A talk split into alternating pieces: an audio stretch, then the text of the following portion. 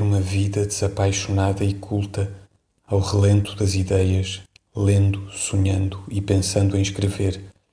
Uma vida suficientemente lenta para estar sempre à beira do tédio, bastante meditada para se nunca encontrar nele. Viver essa vida longe das emoções e dos pensamentos, só no pensamento das emoções e na emoção dos pensamentos. Estagnar ao sol douradamente, como um lago obscuro rodeado de flores. Ter na sombra aquela fidalguia da individualidade que consiste em não existir para nada com a vida.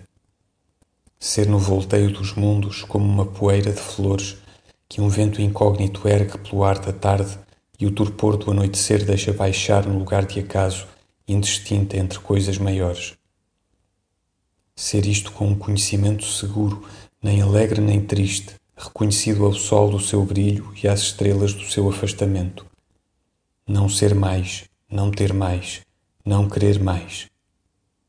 A música do faminto, a canção do cego, a relíquia do viandante incógnito, as passadas no deserto do camelo vazio sem destino.